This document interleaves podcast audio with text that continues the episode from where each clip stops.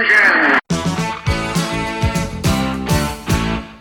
Abschiedstournee der LMP1, Auftakt der Sportwagen-WM in Silverstone. Dieser Podcast wird präsentiert von Shell Helix Ultra. Das Premium-Motorenöl für deinen Motor.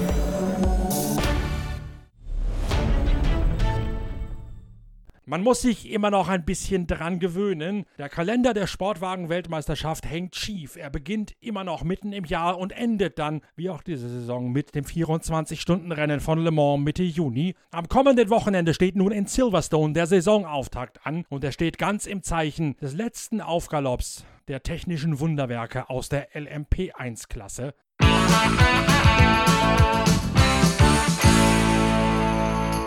Chris Dyson hat das Motto der neuen Saison verbal in Stein gemeißelt. Er habe sich noch einmal für einen Start in der Sportwagen-WM mit Ginetta entschieden, weil, so sagt es der Kalifornier, er die LMP1-Autos genießen möchte, solange das noch möglich sei. Besser kann man das nicht mehr ausdrücken, denn diese technischen Wunderwerke sind aufwendiger als ein Formel-1-Auto und man sollte auf jeden Fall sich jedes Rennen der Langstreckenweltmeisterschaft genau zu Gemüte führen, denn es ist der letzte Aufgalopp, die Abschieds Tournee der 1000 PS Monster mit ihrem Hybridantrieb und ihren Gangwechseln, die sich anhören wie Maschinengewehrsalven.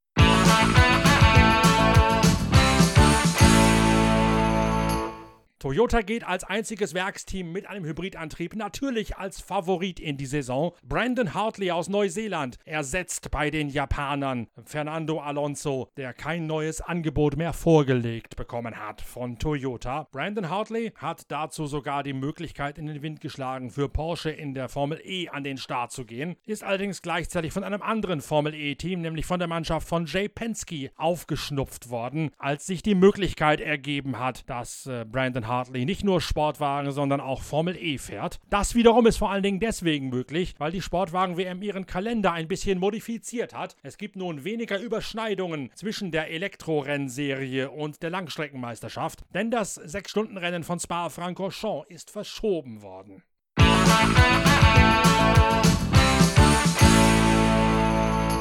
Jay Penske, der Rennstall aus der Formel E, setzt damit eine Tradition fort, sich Porsche-Rennfahrer zu sichern. Er hat bereits mit Neil Jani versucht, Porsche als Werkspartner zu ködern für seinen Rennstall in der Formel E. Das allerdings ist nicht umsetzbar gewesen, weil Porsche kein Interesse gehabt hat, neben Neil Jani auch noch Ingenieure mit abzustellen an das Team von Jay Penske, den Sohn von Roger Penske, der Captain aus der IndyCar und NASCAR. Und deswegen hat Jay Penske mit seinem Dragon-Team Neil Jani Giuliani so schnell wieder fallen gelassen, wie er ihn verpflichtet hatte. Mit Brandon Hartley soll es nun besser laufen. Der Neuseeländer mit der Grunge-Frisur hat jede Menge Simulator-Erfahrung, sowohl im neuen 19 Hybrid für die Sportwagen-WM als auch im neuen Formel E der aktuellen Generation sammeln können. Und genau diese Simulator-Erfahrung kann er jetzt bei Toyota auf der Langstrecke und bei Penske in der Formel E ausspielen.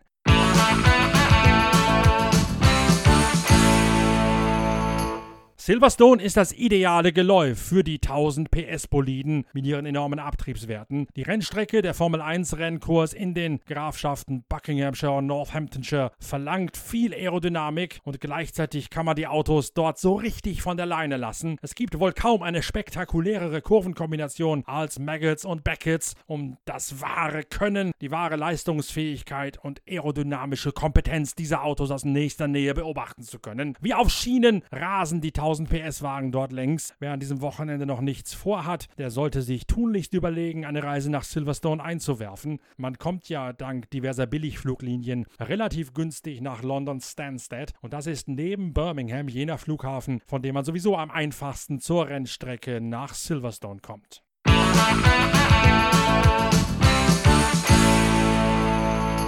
Toyota zwar der große Favorit, allerdings gibt es einige Änderungen bei der sogenannten Äquivalenzeinstufung. Die privaten Autos ohne Hybridsystem sind deutlich näher herangeführt worden. Der Rundennachteil beim Tanken besteht nicht mehr, gleichzeitig dürfen sie kürzer an der Tanksäule stehen als die Hybridautos und sie sind noch einmal erheblich leichter geworden als die TS 050, sodass sowohl Rebellion als auch Ginetta durchaus offensiv damit liebäugeln, den Toyota das ein ums andere andere Mal gefährlich werden zu können. Ginetta meldet sich nach einer völlig verkorksten, weil finanziell auf den Kopf gestellten Saison 2019-2020 jetzt wieder zurück. Der G60 LTP1 wird gleich in zweifacher Ausfertigung vom Team LNT, also von der Mannschaft von Lawrence Tomlinson selbst, eingesetzt werden. Ben Henley, Igor Oruchev und Charlie Robertson sowie im anderen Auto Chris Dyson, der US-Amerikaner Guy Smith und Mike Simpson teilen sich die beiden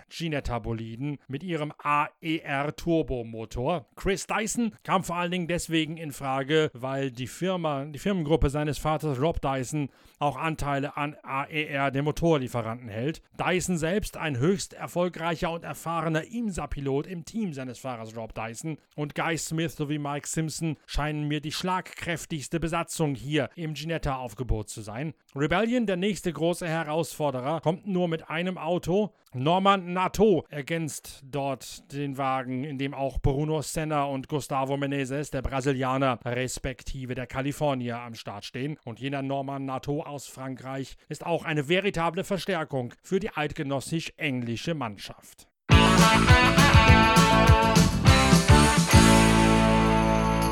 Neuigkeiten bei der Fahrerbesetzung gibt es auch in der GTE-Wertung. Zunächst einmal kommt Porsche dort mit einem zu 95% neu aufgebauten Porsche 911 RSR. Zwei Autos am Start mit den üblichen Besetzungen der Zuffenhäuser Werksmannschaft, die mit dem 911 in den vergangenen Rennen und Jahren so gut wie alles gewonnen haben, was es abzuräumen galt. Als Mannschafts- wie auch als Fahrer-Weltmeister ist Porsche mit den neu entwickelten Elvern nach wie vor der große Favorit. Bei Herausforderer Ferrari ersetzt Miguel Molina den Engländer Sam Bird an der Seite von Davide Rigon im AF Corse Ferrari, also im am besten besetzten italienischen 488. Sam Bird hat sich verabschiedet in Richtung der Formel E und möchte weniger Überschneidungen und weniger Terminstress haben, als das in der Vergangenheit der Fall gewesen ist. Miguel Molina und Davide Rigon also im ersten der beiden AF Corse Ferrari. James Calado und Alessandro Pierre Guidi bilden die Fahrerbesetzung im zweiten AF Corse Auto mit der Startnummer 51.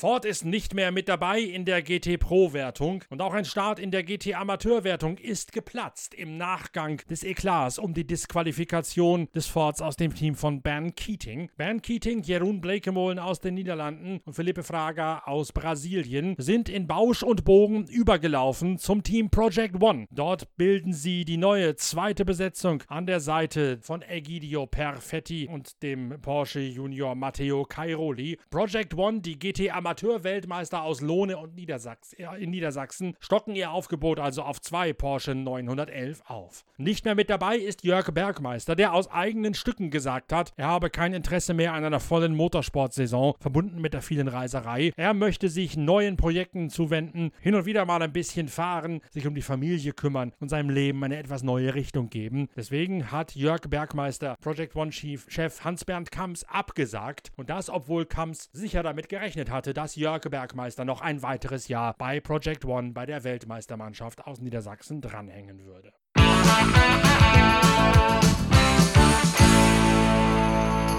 Umstrukturierungen gibt es auch in der Amateurwertung bei Aston Martin. Paul Dalla der Kanadier, hat sich Darren Turner und Ross Gunn, zwei Werksfahrer von Aston Martin Racing, ins Auto geholt. Die beiden ersetzen Matthias Lauda und Pedro Lamy, mit denen Paul Dalla über Jahrzehnte hinweg erfolgreich zusammen im Amateursport gewesen ist.